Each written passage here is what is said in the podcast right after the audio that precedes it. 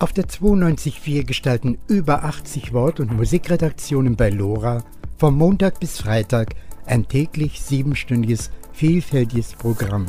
Im Monatsrückblick können Sie kurze Streiflichter aus den verschiedensten Redaktionen nachhören oder für sich entdecken.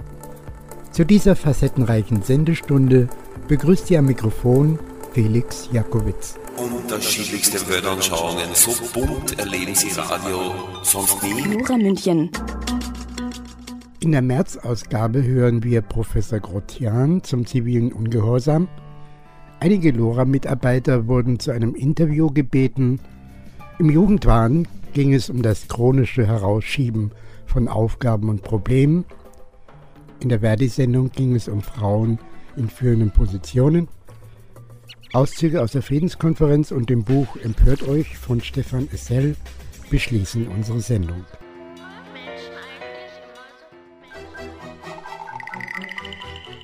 Hier ist Lora München auf der 92.4. Ziviler Ungehorsam als bewussten gewaltfreien Verstoß gegen Regeln und Gesetze einer Gemeinschaft gibt es wahrscheinlich seit es organisiertes Zusammenleben gibt. Ziviler Ungehorsam wendet sich gegen vermeintliche oder tatsächliche Rechtsbrüche durch die machtausübende Instanz und tritt an, gestörtes Recht wieder in Ordnung zu bringen. Dabei nimmt ziviler Ungehorsam eigene Rechtsbrüche und Bestrafung in Kauf. Zu diesem Thema hören wir den Politologen Professor Peter Krozia. Was ist mit Hausbesetzungen in verschiedenen Großstädten? Wie ist die rechtliche Situation? Wo gilt es zivilen Ungehorsam anzuwenden? Das alles sind Fragen, die nun von Professor Peter Krotjan beantwortet werden. Dazu hat er nämlich einen Vortrag gehalten am 27.02. diesen Jahres, also 2013, auf Einladung von Attac Leipzig. Gesprochen hat er in der Schaubühne Lindenfels in Leipzig. Ja, danke schön für die freundliche Begrüßung. Wenn man einen etwas bemoosten Karpfen von 70 Jahren einlädt, dann ist immer so ein bisschen die Gefahr, dass Rückwärtiges plötzlich erblüht und erglüht und dass man sozusagen etwas nostalgisch von zivilem Ungehorsam und von sozialen Bewegungen berichtet und dann irgendwie relativ scharf kritisiert, dass vieles heute etwas schwächer geworden ist und ähnliches mehr. Das will ich versuchen zu vermeiden und will in einer Stadt wie Leipzig äh, doch mit einer kleinen historischen Reminiszenz beginnen, nämlich von dem Verhältnis von offizieller Politik und sozialen Bewegungen. Und zur Vorbereitung dieses Abends habe ich nochmal versucht, einzelne Memoiren nachzulesen, wie zum Beispiel äh, Gorbatschow zwei Ereignisse wahrgenommen hat und dann auch biografisch verarbeitet hat, die offenkundig auf ihn sehr viel Eindruck gemacht haben. Das Erste, was ihn sehr beeindruckt hat, waren die Friedensbewegungen in dem damaligen Westdeutschland der 80er Jahre. Und er schreibt dazu ungefähr sinngemäß, dass das für ihn eigentlich zeige, jenseits von dem, was man in Russland und der Sowjetunion sich an Vorstellungen gemacht hat, dass es auch ein anderes Deutschland gibt. Ein anderes Deutschland insofern, als versucht wird, gegen die Rüstungsspirale, die die Amerikaner damals mit der Stationierung von Pershing-Raketen eingeleitet haben, dass es doch auch ein anderes Deutschland gibt. Also Friedensbewegung als soziale Bewegung hat auf jedenfalls Gorbatschow und Teile der Führung der Sowjetunion äh, durchaus auch Eindruck gemacht. Und die Revolution dann 89, so schreibt er jedenfalls selbst, war für ihn offenkundig so schreibt er jedenfalls selbst und das klingt auch relativ glaubwürdig. Doch auch ein großer Schub für ihn selbst, entgegen der vielen Ratschläge der Militärs und auch anderer Einflusspersonen, bei den Verhandlungen über den Vereinigungsprozess doch sozusagen Leine zu lassen und dem Selbstbestimmungsrecht doch Vorrang einzuräumen.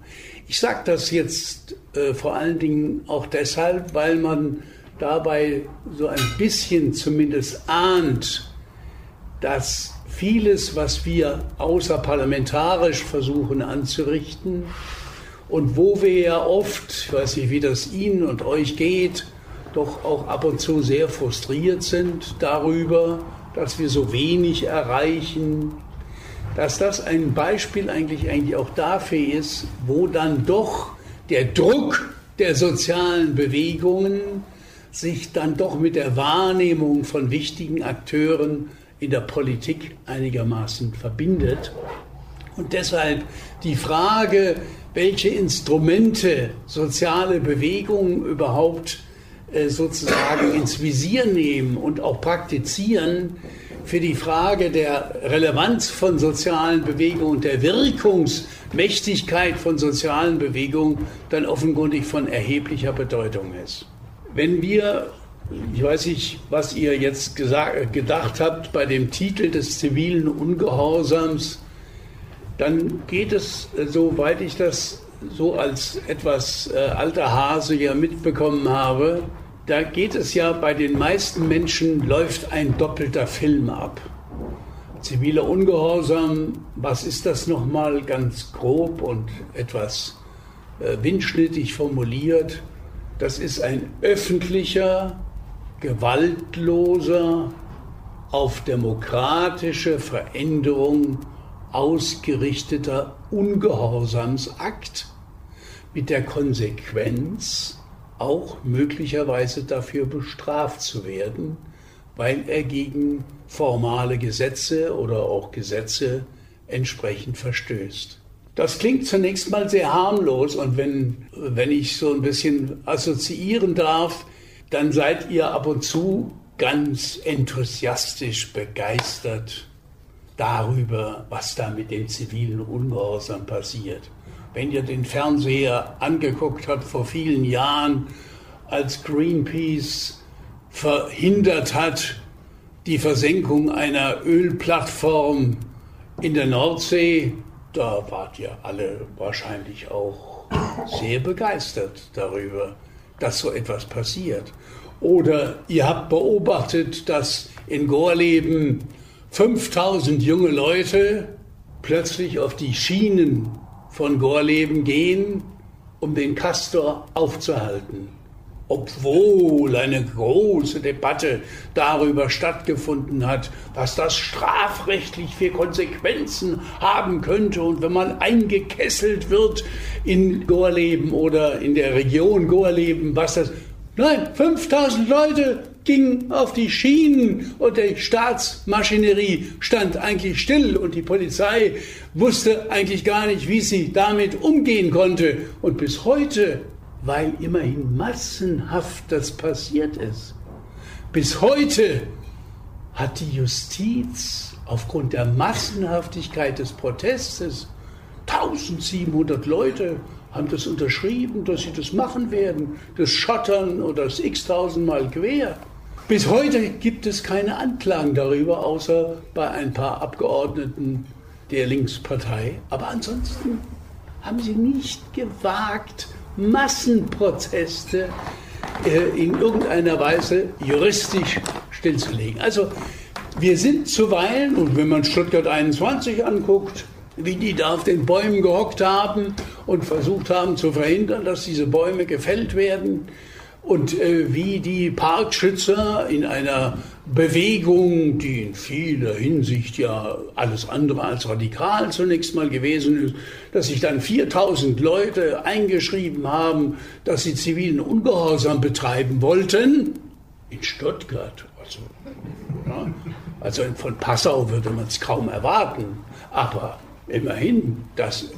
Und äh, da sind wir eigentlich auch dann relativ begeistert. Aber ich sage das bewusst so, wenn es dann zu einem selbst hereinwabert und man selbst in die Situation gestellt wird, ob man da eventuell mitmachen soll. ja, dann wird es ganz schön schwierig. Hoppla, kriegen wir einen riesen Strafbefehl, komme ich vors Gericht, werde ich erstmal eingekastelt, kriege ich einen Strafbefehl dann über 120 oder kriege ich sogar einen, der gleich mit 3000 Euro arbeitet und ähnliche mehr oder wie bei mir zum Beispiel bei einem Vortrag in Lindau, wo ich dann dezent, sehr dezent aufgerufen habe zum zivilen Ungehorsam und die Staatsanwaltschaft Kempten sagte, Berliner Professor, sowieso schon verdächtig. Und zweitens Attack, nochmal verdächtig hauen wir gleich eine rein, Strafbefehl, 3000 Euro für Aufruf zum zivilen Ungehorsam. Diese Demokratie, diese repräsentative Demokratie ist ja in vielen Bereichen ungeheuer verstockt. Ja, sie ist nicht lebendig, sie ist nicht bürgernah. Und dann gibt es viele, unter anderem die auch hier sitzen, die sich ja sehr bemühen, sozusagen die demokratischen die demokratischen Mechanismen zu stärken, dass Bürger und Bürgerinnen mehr beteiligt werden. Aber wir haben so oft das Gefühl, auch wenn da die Volksbegehren und die Schranken sozusagen ein bisschen erhöht oder beziehungsweise gesenkt werden, man hat so den Eindruck, die machen ihr Stuttgart 21 doch, die machen die Rheintal-Trasse der Bahn doch, wie sie wollen und so weiter und so weiter. Egal ob Großprojekte, man hat den Eindruck, die Bürgerbeteiligung kann zwar eine ganze Menge bringen, aber sie ändert da an, die, an den grundsätzlichen Machtverhältnissen relativ wenig. Also Demokratie und ziviler Ungehorsam gehören zusammen. Und ich finde allgemein auch in unseren Reihen oder in unserem Sympathisantenfeld gibt es so eine gewisse Igitt, Igitt-Haltung nach dem Motto ziviler Ungehorsam. Hm, das muss ich mir aber sehr genau angucken und ob ich da überhaupt mitmache, hm, das muss ich mal sehen und ähnliches mehr. Nein, es gehört zusammen. Modernisierung von Demokratie und Gesellschaft ohne zivilen Ungehorsam geht gar nicht. Und ihr, ihr seht ja auch diese ich weiß nicht, wenn ihr Fernsehen guckt oder Zeitung lest, diese unglaubliche Hinnahme, fast grenzenlose Hinnahmebereitschaft, in der die Bevölkerung ja auch steht. Es gibt auch viel Widerständiges, natürlich. Aber bei vielen Sachen sind wir doch ungeheuer hinnahmebereit. Ja?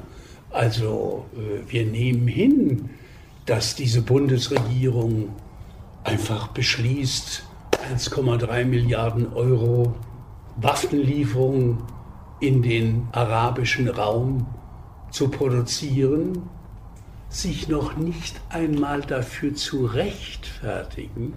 Frau Merkel rechtfertigt das gar nicht. Sie macht nur. Ja, klammheimliche Liebe, Rüstungsstile. Und Legitimation bei der Bevölkerung gen Null 80 Prozent sagen, wir wollen diesen Quatsch nicht exportieren. Trotz alledem, jeden Dienstag 17 Uhr.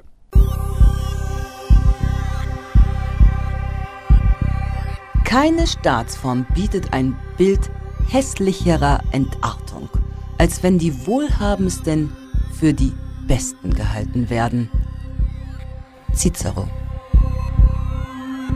Lora München, das alternative Radio. Montag bis Freitag, 17 bis 24 Uhr. Und noch einmal trotz alledem, am 19. März ging es um Community Radios. Dazu gehören in Bayern neben Radio Z auch unser Radio Lora. Einige Mitarbeiter wurden gefragt, wie es bei ihnen anfing und was sie mit Lora verbindet. Jetzt lassen wir mal die Aktiven bei Radio Lora zu Wort kommen. Was gefällt Ihnen an der Radioarbeit und was nicht, das wollten wir von Ihnen wissen. Bei uns im Studio sitzt jetzt der Walter Heindl seit vielen Jahren einer der Magazinverantwortlichen, genauer gesagt am Montag zuständig für das Lora Magazin von 18 bis 19 Uhr. Von ihm will ich jetzt mal zuerst wissen, wie er denn überhaupt zu Lora gekommen ist und wann das war. Also gekommen bin ich dazu wie die Jungfrau zum Kind. Ich habe in den 90er Jahren für Amnesty International gearbeitet im Bereich Länderkoordination Ägypten und dann haben wir mal einfach angefragt, ob wir vielleicht unser Thema bei LoRa vorstellen könnten. Eckhard Thiel hat damals immer gesagt, ja natürlich, macht nur. Und dann haben wir eine Stunde Sendung gemacht über unser Thema Menschenrechte in Ägypten. Das war es dann eigentlich schon. Und äh, glaube ein Jahr später hat er sich bei mir gemeldet und hat mich gefragt, ob ich bei der Afrika-Redaktion mitarbeiten möchte.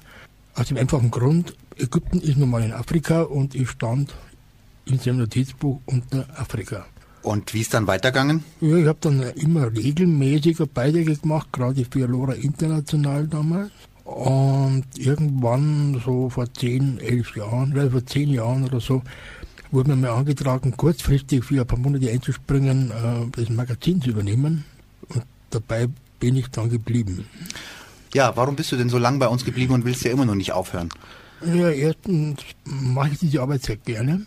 Das bedeutet, ich äh, habe einige Sachen im Kopf, kann die auch teilweise realisieren, habe dazu die nötige Freiheit und was mir besonders gut gefällt, ist eigentlich die Arbeitssituation. Ich nenne das immer gerade das Gegenteil von entfremdeter Arbeit. Also ich suche mir die Themen aus, die Interviews, die Interviewpartner, mache das Interview, schneide es auch selber, das äh, habe ich dann auch gelernt oder lernen müssen und mache den Beitrag sendefertig, schreibe die Moderationen und wenn ich ganz viel Pech habe, ist kein Techniker da, dann mache ich noch die Sendetechnik. Und das ist gerade das Interessante daran, diese Bandbreite an Arbeit, die da anfällt, und keine irgendwie Arbeit, wo man nur etwas macht und das alle, alles andere machen die anderen.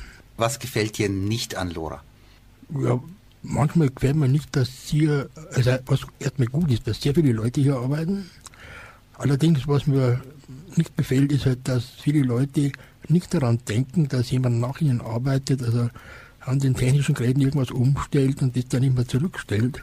Und das kostet sehr viel Zeit und suchen dann am nächsten Tag das wieder irgendwie richtig so einzustellen, wie es mir dann passt oder wie es wir brauchen. Da sollte man ein bisschen mehr darauf achten einfach. Ein bisschen mehr Aufmerksamkeit. Ansonsten fällt mir das sehr gut. Das ist so eine Art Refugium auch hier mit einem Typus von Menschen, die man normalerweise so in München oder anderswo nicht mehr so oft trifft. Ne? Also das heißt mehr oder weniger hier sitzen lauter Spinner rum und ähm, die findet man sonst nicht in München so angesammelt und geballt. Ja, also ich glaube für normalen Menschen, die ja nur auf Verwertbarkeit aus ist, sind wir alle wirklich Spinner.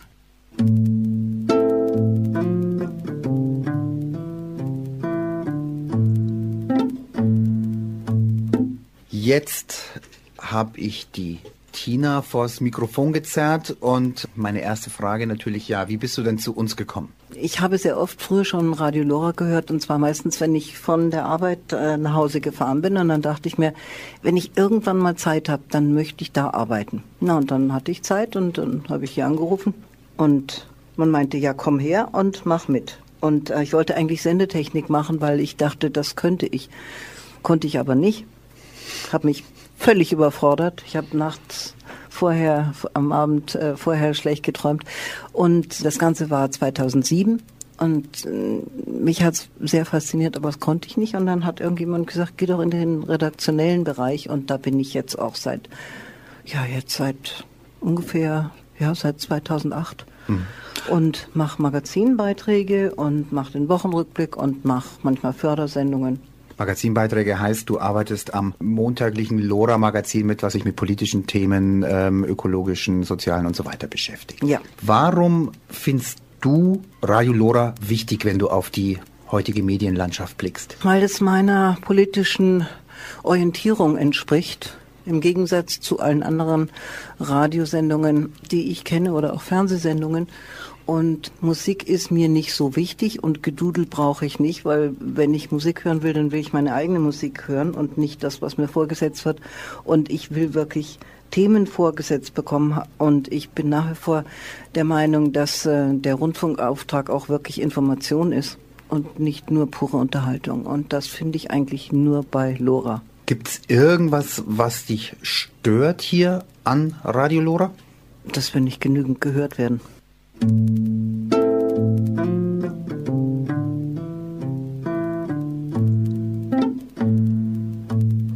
Im Studio sitzt jetzt der Andrasch, der schon seit vielen Jahren bei uns Sendung macht. Vielleicht kannst du erst mal kurz erzählen, was du denn alles an, uns, an Sendungen und sonst noch alles Mögliche machst. Jesus Christ, das auch. Hin und wieder im Magazin auch kirchliche Themen. Halleluja. War ja, war ja, ja, ich war ja auch mal Sprecher der evangelischen Studentengemeinde. Halleluja. So ist es nicht.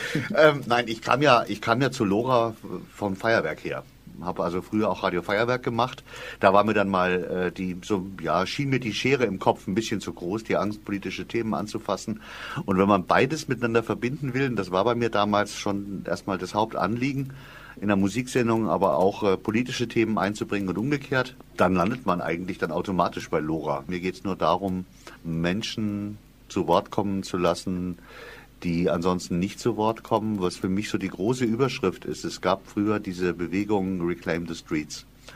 Ähm, lass uns die öffentlichen Räume für die Menschen wieder zurückgewinnen. Und genauso gibt es für mich ein Reclaim the Frequencies. Und das ist so die Überschrift, wo ich mein ganzes Radiowirken drunter subsumieren würde. Wie lange bist du denn jetzt nun schon bei Lora? Hast du so ungefähr das Jahr im Kopf? Ich habe vor kurzem festgestellt, dass es schon äh, gerade äh, auf die neun Jahre zugeht. Also nächstes Jahr muss ich einen ausgeben. Okay. Sag doch nochmal, du hast es ja schon ein bisschen angedeutet. Warum ist dir Lora so wichtig? Naja, es gibt einfach keinen anderen Sender in München, der Radio von unten bietet. Muss man aus der Perspektive derer, die nicht die Macht haben. Mhm. Punkt. Jetzt hast du uns aber noch gar nicht genau gesagt, also wir wissen jetzt, dass du das Lora-Magazin machst und auch irgendwie was mit Musik machst. Das sag doch nochmal ganz Ach so, kurz. ja gut, ich habe ja eine ganze Weile auch äh, die Gegensprechanlage gemacht. Das mache ich momentan nicht mehr. Dann auch mal ein paar Literaturgeschichten äh, zwischendrin. Aber was ich jetzt auch noch regelmäßig mache, ist Brühwarm. Das ist noch wichtig, das Alternativ-Schule-Magazin. Bin ja auch Mitbegründer vom SUB, dem Verein, der in München das Schulezentrum betreibt in der Müllerstraße. Und das war mir auch immer ein wichtiges Thema und ein ganz, ganz wichtiges Herzensthema, das ich immer wieder, egal wo ich gerade Sendung mache, es schaffe, immer wieder rein zu buxieren, ist Antifa. Das ist so für mich ein ganz zentrales Lebensthema auch.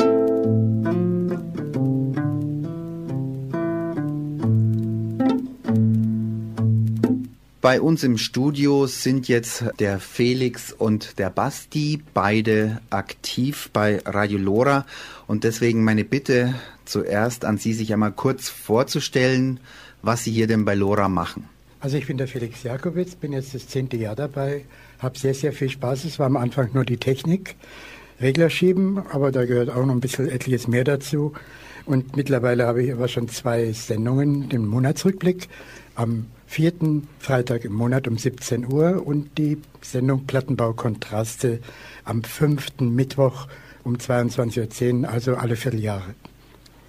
Ja, mein Name ist Sebastian Kratzer. Ich bin seit äh, 2011 dabei. Damals habe ich als Praktikant angefangen und bin dann relativ schnell dazu auch gekommen, eine eigene Sendung zu machen. Die heißt Inside USA. Beschäftigt sich mit Innen- und Außenpolitik der USA und seit kurzem arbeite ich auch mit einem Amerikaner zusammen, der sich um die gesellschaftlichen Themen kümmert in den USA. Und bei dir ist es dann wahrscheinlich einfach, Basti. Du bist über das Praktikum zu uns gekommen und dann einfach hängen geblieben. Felix, wie bist du denn zu uns gekommen? Ja, eigentlich wollte ich meinem Sohn ein Praktikum vermitteln er ist nämlich bei der SAE gewesen. Das ist ein Toningenieurstudium gewesen. Und äh, das Studio hier bei Lora, wer es einmal gesehen hat, weiß, es ist klein, bescheiden und bunt zusammengewürfelt. Ihm war es nicht fein genug und hängen geblieben ist der Vater. Der Vater hat sich in der Schuld gefühlt, dann irgendwie was zu bringen und zu leisten und ist jetzt seit zig Jahren bei uns. Sehr ja, schön. Ja, es ist nicht ganz zufällig, weil Lora natürlich in seinem Impetus auch schon sehr nach, das war mir sehr gelegen aus der Friedensbewegung her, war das schon, schon mal passend. Das genau geht ja so ein bisschen hin zu meiner nächsten Frage. Warum ist denn LoRa für euch wichtig? Jetzt nicht nur persönlich, sondern warum findet ihr LoRa als Institution, als Community Radio wichtig? Also ich finde das System einfach wirklich zu sagen, wir lassen Leute, die eine Idee haben, die, die kreativ sind, mitarbeiten und äh, lassen die machen, lassen die unser Equipment benutzen und lassen die ihre eigene Sendung machen. Das ist äh, eigentlich, finde ich, eine einmalige Sache. Gerade hier in Bayern gibt es das leider relativ selten.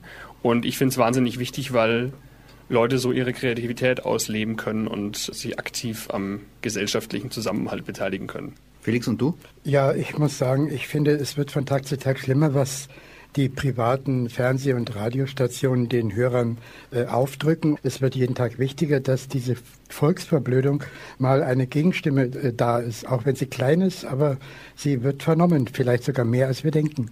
Ein schönes Schlusswort. Dann danke ich euch für das Gespräch.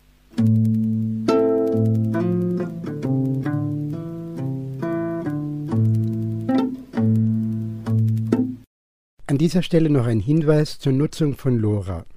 Auf DAB Plus und als Webstream können Sie auch zeitversetzt unsere Sendungen noch einmal hören.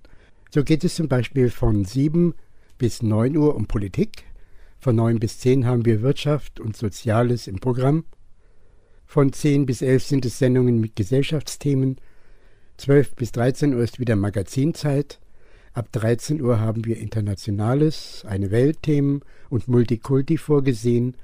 Und von 14 bis 16 Uhr können Sie zwei Stunden aus unserem Musikangebot hören. Und Sie wissen ja, natürlich gibt es da auch Schnittmengen zwischen diesen einzelnen Oberbegriffen. Was ich Ihnen eben erzählt habe, können Sie natürlich auf unserer Webseite lora924.de nachlesen. Wollen Sie das tägliche Lora-Magazin auch morgens hören oder mittags? Kein Problem. Radio Lora ist Montag bis Freitag 23 Stunden on Air und am Sonntag insgesamt 10 Stunden. Allerdings empfangen Sie unser erweitertes Programm nur, wenn Sie ein Digitalradio, genauer gesagt ein DHB Plus Radiogerät erwerben. Das gibt es ab 40 Euro zu kaufen. Als Alternative zum Kauf eines DAB Plus Radiogeräts können Sie uns während der neuen Sendezeiten aber auch als Livestream übers Internet empfangen. Und ganz besonders würden wir uns freuen, wenn Sie unser erweitertes Programmangebot unterstützen, zum Beispiel durch eine Mitgliedschaft im Lora Förderverein oder durch eine Spende. Mehr Infos unter 489 52304, ich wiederhole, 489 52304 oder www.lora924.de.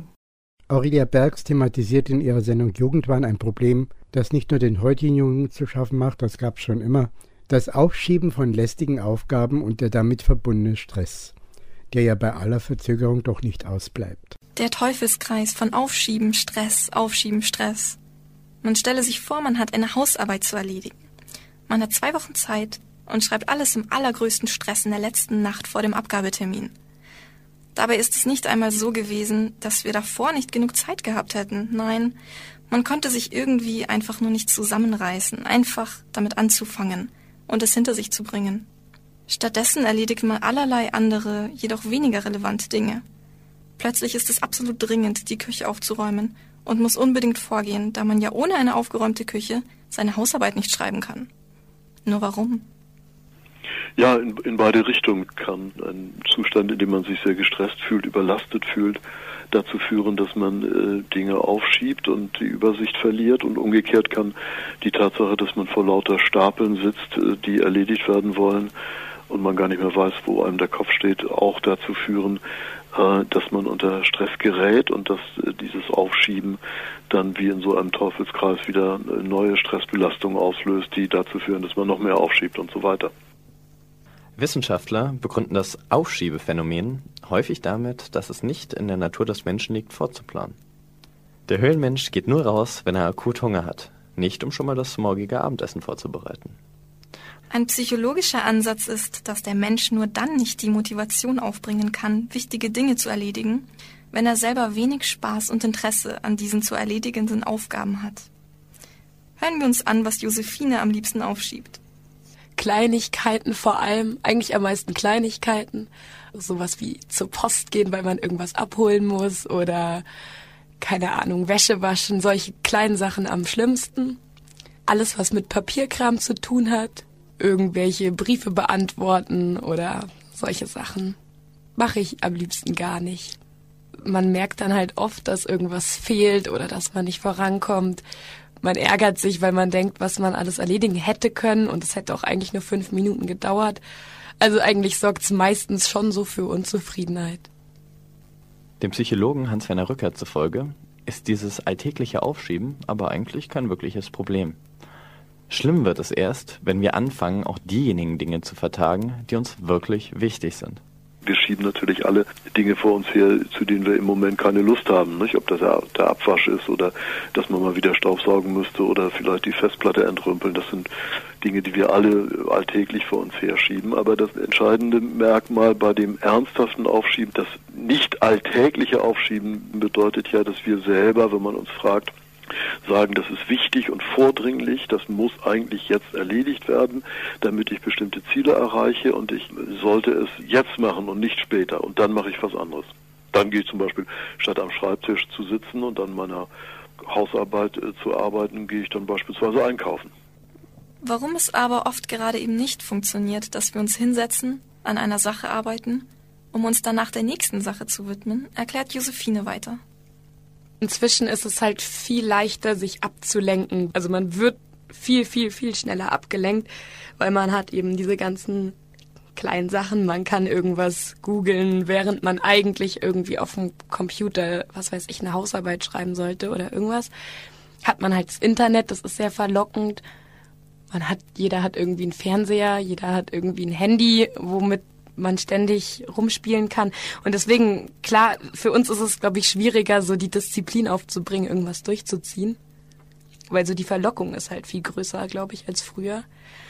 Und ich glaube, das ist auch ein ganz großes Problem für viele. Also ich glaube, viele können sich auch nicht mehr auf eine Sache konzentrieren oder eine schöne Sache machen, was ich nicht. Früher hat man dann vielleicht eher mal Gitarre gespielt oder was weiß ich, gemalt oder so. Und heute ist man immer mehr in diesem äh, so man macht halt irgendwie auf dem Gerät, auf dem Gerät alles gleichzeitig und das frisst auch wahnsinnig viel Zeit und man kommt halt auch zu nichts. Und es ist einem aber gar nicht so bewusst. Also es ist schon auf jeden Fall was anderes als früher. Demzufolge schaffen es also unter anderem nicht, seine Dinge zu erledigen, weil man sich zu sehr ablenken lässt. Die vermeintlich sinnlose Ablenkung durch das Internet oder das Handy dem demnach als Fluchtmöglichkeit aus unangenehmen Situationen und Aufgaben. Genauso essentiell sieht Hans-Werner Rückert die Motivation. Im Folgenden erklärt er, was es damit auf sich hat.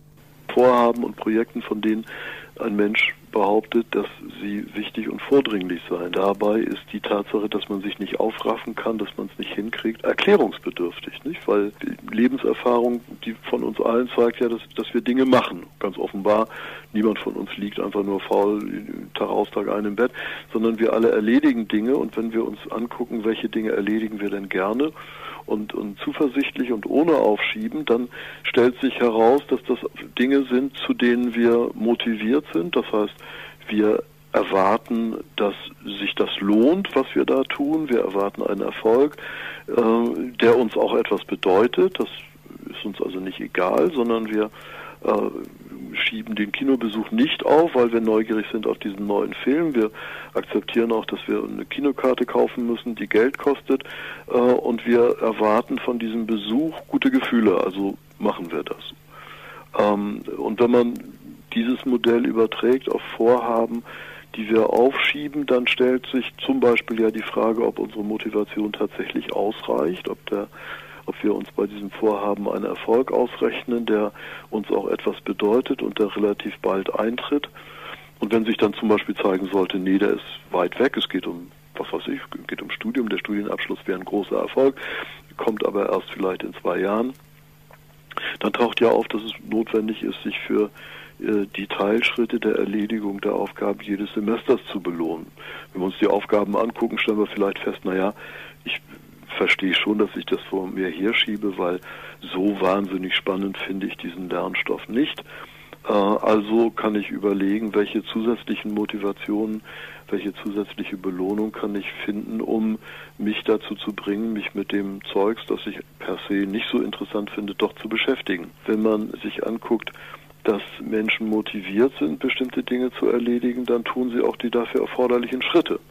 Im anderen Fall wenn sich zeigt, dass man hartnäckig die, die, notwendigen Schritte nicht tut, dass man sich einfach nicht, wie Sie sagten, aufraffen kann, nicht motiviert ist, ähm, dann stellt sich natürlich die Frage, ob man vielleicht äh, mit einem Projekt zu tun hat, das einem äh, innerlich gar nicht mehr interessiert. Und dann gilt das, was die Hopi-Indianer gesagt haben, wenn du merkst, dass du ein totes Pferd reitest, steig ab. Jugendwahn bei Spektrum der Sendung, die Sie jeden Donnerstag um 17 Uhr einschalten können. In der Sendung der Verdi-Frauen konnten Sie ein Referat der Landesbezirksleiterin von Verdi Bayern, Luise Clemens, folgen, den sie anlässlich des Weltfrauentages am 8. März in München hielt. Im Ausschnitt geht es um Frauen in Führungspositionen. Reden wir über Frauen in Führung. Also, es ist ja schon gesagt worden, ich habe es auch in der Zeitung gelesen, also dass, äh, dass es wenigstens auf der EU-Ebene äh, eine Bewegung gibt hin äh, zu einer festen Quotenregelung. Dass unsere Bundesregierung da jetzt für ein Veto ist oder für eine Sperrminorität, das finde ich einen Skandal aller ersten Güte, liebe Kolleginnen und Kollegen. Es ist so, ja, wir wissen ganz genau, dass Quoten, Geschlechterquoten, Frauenquoten für die Gesellschaft gut sind. Jetzt ist es auch ausgerechnet, ist für die Wirtschaft gut. Jetzt äh, droht ja ein bisschen der Fachkräftemangel. Jetzt sagt der eine oder andere, oh, mehr Frauen in der Arbeitswelt wäre schon günstig. Also nicht wegen uns, ja, sondern wegen der Stellenbesetzung natürlich.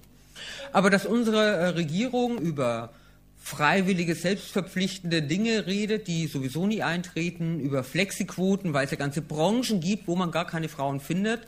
Das finde ich ist einfach eine große Frechheit und muss sich ändern. Und da hätte die Bundesregierung schon längst einfach mal Nägel mit Köpfen machen können, hätte eine Quote einführen können und wir wären es etwas zufriedener und hätten auch ein paar Perspektiven mehr, liebe Kolleginnen und Kollegen. Naja, und dann gibt's ja noch die Aufsichtsräte. Gell? Also die Aufsichtsräte, da ist es ja so, äh, wenn es äh, nicht die Arbeitnehmervertreter und Vertreterinnen in Aufsichtsräten gäbe, wäre es ja irgendwie noch äh, viel schlimmer. Wobei auch da muss man sich nichts vormachen. Ich gehöre neuerdings einem Aufsichtsrat an. Da wird die Sitzung immer damit begrüßt, Frau Clemens, meine Herren. Als ich da das erste Mal hingekommen bin, habe ich gedacht, wo bin ich denn hier hingeraten? Hättest du dich vielleicht besser vorher mal kundig gemacht? Das ist sozusagen in meinem Arbeitsleben sozusagen solche Zusammenhänge gibt, wo ich die einzige Frau bin. Ich wollte es wirklich nicht glauben. Jetzt sind die Aufsichtsratswahlen gerade abgeschlossen und ich kann euch sagen, ich bin die einzige Frau geblieben. Ja, also muss man ja auch da schauen, sagen, von selber tut sich da nichts. Ähm, da muss man äh, genauer hinschauen. Und wenn wir über Quoten reden, äh, muss man vielleicht auch nochmal sagen, nur die reine Quote würde auch nichts nutzen. Ja, wenn man sich manchmal so anschaut, wie Unternehmen sich schön rechnen, schön darstellen, wie viele Frauen sie doch beschäftigt haben in Führungsfunktionen, dann finde ich, wenn man es nicht genau unterscheidet und auch nochmal sagt, was meint man mit Führungsfunktionen, ja, und wenn man es nicht irgendwie veröffentlichen muss, wie man sozusagen Personalentscheidungen getroffen hat, dann äh, wird äh, auch die reine Quote äh, an vielen Stellen vielleicht Makulatur bleiben. Und ich finde, eine neue Bundesregierung, eine neue Landesregierung muss da genau draufschauen, muss klare Gesetze ähm, schaffen, die Ergebnisse veröffentlicht werden müssen und wo alle Ausflüchte zugemacht werden, weil da, wo es auch nur ein Hintertürchen gibt, wenn es um die Gleichberechtigung von Frauen geht, dann wird aus diesem Hintertürchen ganz schnell ein Scheunentor und das wollen wir doch verhindern. Ich meine, die Sanktionen könnte man sich da ja auch noch denken. Ihr wisst ja alle, kennt das Beispiel aus Norwegen, das war ja hier der Untergang des Abendlandes, als die Norweger diese Quote eingeführt haben,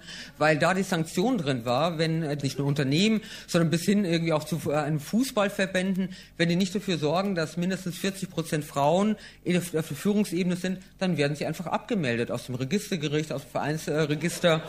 Ich ähm, kann euch sagen, das habe ich mir gemerkt, weil es mir so gut gefallen hat. Zum Schluss war noch irgendein norwegischer Fußballclub, äh, der es gedacht hat, wir schaffen es nicht. Und als äh, klar war, sagen, sie werden da irgendwie dürfen nicht mehr Fußball spielen, ging es dann doch. Also die Welt ist sich untergegangen.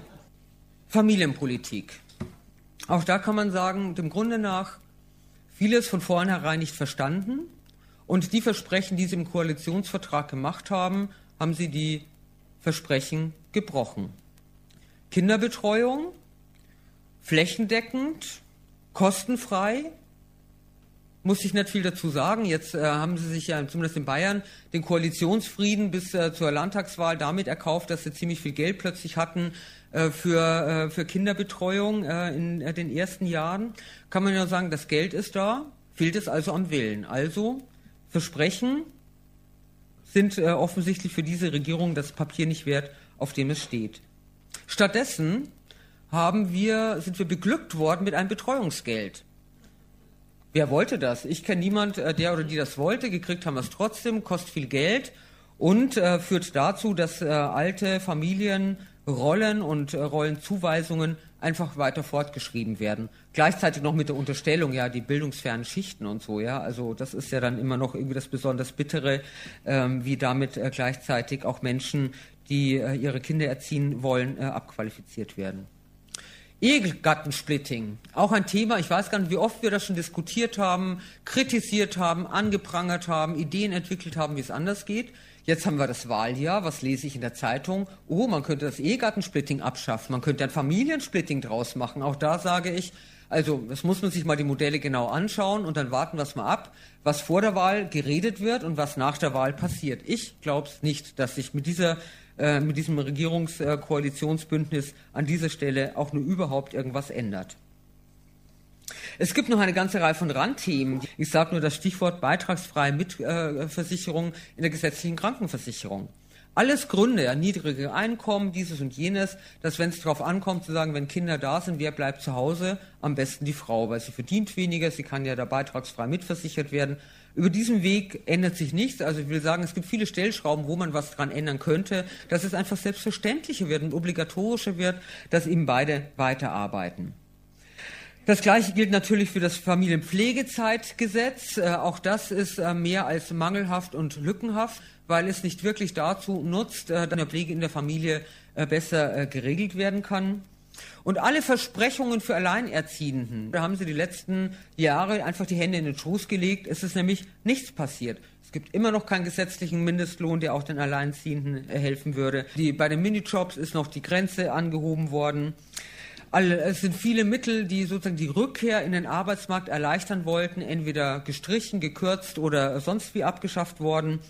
Ausbau der Ganztagsbetreuung hatte ich schon gesagt und äh, die vollmundigen Versprechungen, dass äh, Frauen nach der Familienpause sozusagen ein umfassendes Netzwerk bräuchten, um wieder im Arbeitsmarkt ähm, reinzukommen. Also ich kenne es nicht. Wenn ihr es kennt, sagt es mir bitte nachher, würde ich mich freuen. Die Sendung der Verdi-Frauen immer am zweiten Mittwoch 19 Uhr. Hier ist Lora München auf der 92.4. Nachhaltige und sozialverträgliche Wirtschaftsweise gehörte zum Programm auf der Münchner Friedenskonferenz 2013. Wir hören den Ökologen Professor Schrimpf. Auf der Münchner Sicherheitskonferenz wird von Militärs und Politikern über internationale Stabilität und Sicherheit unter einem ganz bestimmten Blickwinkel diskutiert. Unter dem Blickwinkel der Absicherung der bestehenden Verhältnisse. Konkret bedeutet das eigene massive Bewaffnung zur Abschreckung des Gegners, aber auch militärische Intervention, wenn sie für nötig befunden wird. Diese Machtpolitik dient den Industrieländern vorrangig dazu, sich den weltweiten Zugriff auf Ressourcen zu sichern, damit der bislang gepflegte Lebensstil nicht geändert werden muss. Einer, der dieses herrschende Sicherheitsverständnis kritisiert, ist Professor Ernst Schrimpf. Er ist aktiv bei der EF Schumacher Gesellschaft für politische Ökologie. Benannt nach dem Wirtschaftsphilosophen Ernst Friedrich Schumacher setzt sich die Gesellschaft ein für eine nachhaltige und sozial verträgliche Wirtschaftsweise. Sie propagiert unter anderem Selbstbegrenzung und Einfachheit als Leitlinien für ein gutes Leben. Ganz im Sinn dieser Ideen beginnt Professor Schrimpf denn auch seinen Diskussionsbeitrag. Das Problem Frieden oder Krieg ist nicht nur jetzt bei der Sicherheitskonferenz anzusiedeln. Das Problem ist bei uns selber anzusiedeln. Wie, wie leben wir? Mit welcher Suffizienz, mit welcher Genügsamkeit leben wir? Und das ist das zentrale Problem die Genügsamkeit zu sagen, das reicht uns, ist in der Welt kaum vorhanden. Sie war vorhanden in Burma damals. Da gab es sehr glückliche und genügsame Leute. In vielen Ländern hat man äh, Pro Programme aufgesetzt der Genügsamen und des Glückes. In Bhutan ist das Glück heute im, im, im Vordergrund und nicht die Wirtschaft. Das heißt, es gibt Ansätze in diese Richtung. Nur wir müssen sie entwickeln, denke ich. Und jetzt komme ich zu dem Thema Klimawandel. Der Kollege hat es universal weltweit angesprochen, sehr schön angesprochenen Themen. Ich möchte es mehr jetzt lokal auf uns bezogen, auf die Solarinitiativen, aber auf jeden von Ihnen bezogen, nochmal kurz darstellen, wie ich es sehe. Der Klimawandel und die Erdölverknappung schaffen Kriege, das wissen wir, haben wir gehört, aber wie reagieren wir drauf? Und ich meine, es gibt vier Bereiche, wo wir heute eingreifen können, jeder einzelne von uns. Und das beginnt mit der Suffizienz im Sinne von Schumacher. Das heißt, wir müssen neues Anspruchsdenken haben. Brauche ich das unbedingt? Brauche ich ein Auto? Brauche ich unbedingt Fernseher? Brauche ich unbedingt ein Handy? Brauche ich unbedingt ein eigenes Haus? Geht es auch mit einem gemieteten Haus? Also die Frage, muss ich das haben oder kann ich auch darauf verzichten? Die müssten wir uns viel, viel häufiger stellen und jeder für sich beantworten, völlig klar. Und wenn wir das akribisch täten, ich glaube, wir würden auf ein viel niedrigeres Anspruchsdenken kommen können, als wir es heute haben. Wenn wir die Frage wirklich ehrlich uns stellen. Die zweite Frage ist Effizienz. Wir müssen einen sparsamen und intelligenten Umgang mit Ressourcen und Energie durchführen. Die Verschwendungssucht der fossilen Energie, die wir gelernt haben, weil, weil Erdöl so gesprudelt ist in riesigen Mengen, ist gigantisch. Und heute verschwenden wir immer noch Energie und Ressourcen in großen Mengen. Die dritte Größe ist für mich, und das ist die zentrale Größe, die Energiewende. Weg von der zentralen fossilen nuklearen hin zu den dezentralen Sonnenenergien. Ich betone das Wort dezentral. Das, was in der Tech vorgenommen wurde, kann nicht die Lösung sein, weil wir eine Art Neokolonialismus dort vollziehen. Wir beanspruchen Flächen für unseren Bedarf. Wir beanspruchen Flächen für die Leitungen. Wir beanspruchen jede Menge Ressourcen, um den Leitungsbau zu machen. Also es ist völlig daneben. Aber bei uns selber ist zu tun, regional, lokal, auf dem eigenen Haus, mit der eigenen Photovoltaikanlage oder mit der Windanlage in der Region. Das ist eine Lösung, die wir haben können. Und die müssen wir Bürger mitgestalten. Die müssen wir letztlich mitbestimmen. Und dann funktioniert es. Die Sendung der Deutschen Friedensgesellschaft immer am ersten Montag im Monat um 20 Uhr. Es gibt immer wieder Momente bei der Vorbereitung des Monatsrückblicks, da fällt es mir besonders schwer, kürzen zu müssen, Ursula Nisser las in der Sendung Literaturverhör am 15. März aus dem Buch Empört euch von Stefan Essel. Er war Diplomat und Lyriker, hat für den französischen Widerstand gegen den Nationalsozialismus gekämpft und er hat das KZ Buchenwald überlebt. Empört euch. 93 Jahre. Das ist schon wie die allerletzte Etappe. Wie lange noch bis zum Ende? die letzte Gelegenheit, die Nachkommenden teilhaben zu lassen an der Erfahrung, aus der mein politisches Engagement erwachsen ist. Die Jahre des Widerstands gegen Diktatur und Besetzung, die Resistance und ihr politisches Vermächtnis. Es war Jean Moulin, der vor nunmehr 66 Jahren alle großen politischen Kräfte des besetzten Frankreich, Widerstand, Parteien, Gewerkschaften, im Nationalen Widerstandsrat zusammenführte. In ihm bekannten sie sich zum gemeinsamen Kampf für ihre Ideale unter der einzigen Führungskraft, in der sie sich alle wiedererkannten, General de Gaulle. Aus London, wo ich im März 1941 zu de Gaulle gestoßen war, erfuhr ich, dass dieser Rat am 15. März 1944 ein Programm verabschiedet hatte, auf dessen Grundsätzen und Werten die Demokratie des befreiten neuen Frankreich ruhen sollte. Genau diese Grundsätze und Werte sind uns heute nötiger denn je. Wir alle sind aufgerufen, unsere Gesellschaft so zu bewahren, dass wir auf sie stolz sein können. Nicht diese Gesellschaft der in die Illegalität gedrängten, der Abschiebungen, des Misstrauens gegen Zuwanderer, in der die Sicherung des Alters, die Leistungen der Sozialversicherungen brüchig geworden sind in der die Reichen die Medien beherrschen, und nichts davon hätten wir zugelassen, wenn wir aus dem Vermächtnis des Nationalen Widerstandsrates wirklich verpflichtet gefühlt hätten. 1945, als das grauenhafte Drama beendet war, setzten die im Nationalen Widerstandsrat vereinigten Kräfte eine Erneuerung ohnegleichen ins Werk. Damals wurde das System der sozialen Sicherheit geschaffen – so wie es die Resistance in ihrem Programm vorgestellt hatte. Ein vollständiger Plan sozialer Sicherheit mit dem Ziel, allen Bürgern, denen dies nicht durch eigene Arbeit möglich ist, die Existenzgrundlage zu gewährleisten. Ein Ruhestand, der den Arbeitnehmern ein Alter in Würde gestattet. Die Energieversorgung, Strom und Gas, der Kohlebergbau, die Großbanken sollten verstaatlicht werden.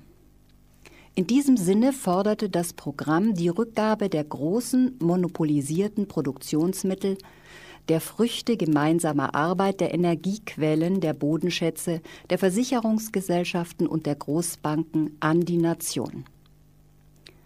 Die Errichtung einer echten wirtschaftlichen und sozialen Demokratie unter Ausschaltung des Einflusses der großen im Wirtschafts- und Finanzbereich bestehenden privaten Herrschaftsdomänen auf die Gestaltung des Wir der Wirtschaft. Das Gemeinwohl sollte über dem Interesse der Einzelnen stehen. Die gerechte Verteilung des in der Arbeitswelt geschaffenen Wohlstandes über der Macht des Geldes. Eine rationelle Wirtschaftsverfassung, in der die Individualinteressen dem Allgemeininteresse untergeordnet sind. Ohne Diktatur der Sachzwänge nach dem Vorbild faschistischer Staaten. Dies als Auftrag an die provisorische Regierung der Republik. Eine echte Demokratie braucht eine unabhängige Presse. Die Resistance wusste es, forderte sie, trat ein für die Freiheit der Presse, ihre Ehre und ihre Unabhängigkeit gegenüber dem Staat, der Macht des Geldes und den Einflüssen aus dem Ausland. Das wurde bereits ab 1944 in den Presseverordnungen umgesetzt. Und genau dies ist heute in Frage gestellt. Die Resistance forderte, dass alle französischen Kinder die effektive Möglichkeit haben sollten, die bestmögliche Erziehung zu erhalten, ohne Diskriminierung. Die 2008 vorgeschlagenen Reformen sind nicht damit in Einklang zu bringen. Jungen Lehrerinnen und Lehrern, die sich die sich weigerten, diese Reformen umzusetzen, wurden zur Strafe die Gehälter gekürzt. Sie haben sich aufgelehnt, den Gehorsam verweigert, weil sie diese Reformen nicht im Einklang mit dem Ideal der republikanischen Schule sahen, die zu sehr einer Gesellschaft des Geldes dient und nicht genügend Raum für Kreativität und kritisches Denken gibt. Dieses gesamte Fundament der sozialen Errungenschaften der Resistance ist heute in Frage gestellt. Man wagt uns zu sagen, der Staat könne die Kosten dieser sozialen Errungenschaften nicht mehr tragen. Aber wie kann heute das Geld dafür fehlen, da doch der Wohlstand so viel größer ist als zur Zeit der Befreiung, als Europa in Trümmern lag?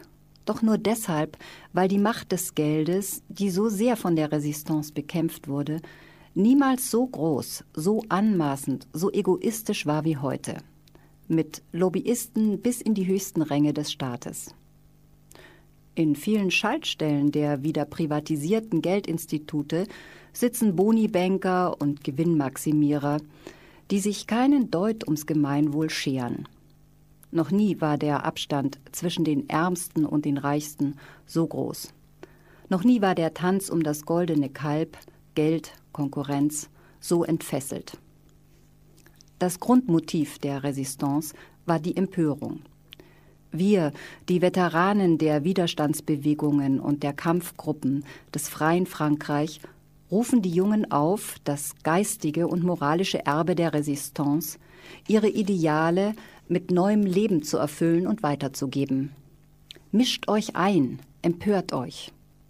Die Verantwortlichen in Politik und Wirtschaft, die Intellektuellen, die ganze Gesellschaft dürfen sich nicht klein machen und kleinkriegen lassen von der internationalen Diktatur der Finanzmärkte, die es so weit gebracht hat, Frieden und Demokratie zu gefährden. Ich wünsche allen, jedem Einzelnen und euch, einen Grund zur Empörung. Das ist kostbar. Wenn man sich über etwas empört, wie mich der Nazi-Wahn empört hat, dann wird man aktiv, stark und engagiert. Man verbindet sich mit dem Strom der Geschichte und der große Strom der Geschichte nimmt seinen Lauf dank dem Engagement der vielen zu mehr Gerechtigkeit und Freiheit. Wenn auch nicht zur schrankenlosen Freiheit des Fuchses im Hühnerstall. Die in der allgemeinen Erklärung der Menschenrechte, zutreffender wäre universelle Erklärung der Menschenrechte, von 1948 niedergelegten Rechte sind universell wann immer sie jemandem vorenthalten werden, und ihr merkt es, dann nehmt Anteil, helft ihm in den Schutz dieser Rechte zu gelangen. Sartre lehrte uns, dass wir selbst allein und absolut für die Welt verantwortlich sind.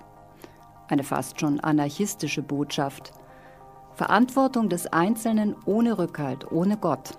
Im Gegenteil, Engagement allein aus der Verantwortung des Einzelnen, Literaturverhör immer Freitag 20 Uhr. Gleich ist es 18 Uhr, der Monatsrückblick ist zu Ende. Vielen Dank fürs Zuhören. Am Mikrofon und für die Auswahl der Beiträge verantwortlich verabschiedet sich Felix Jakowitz.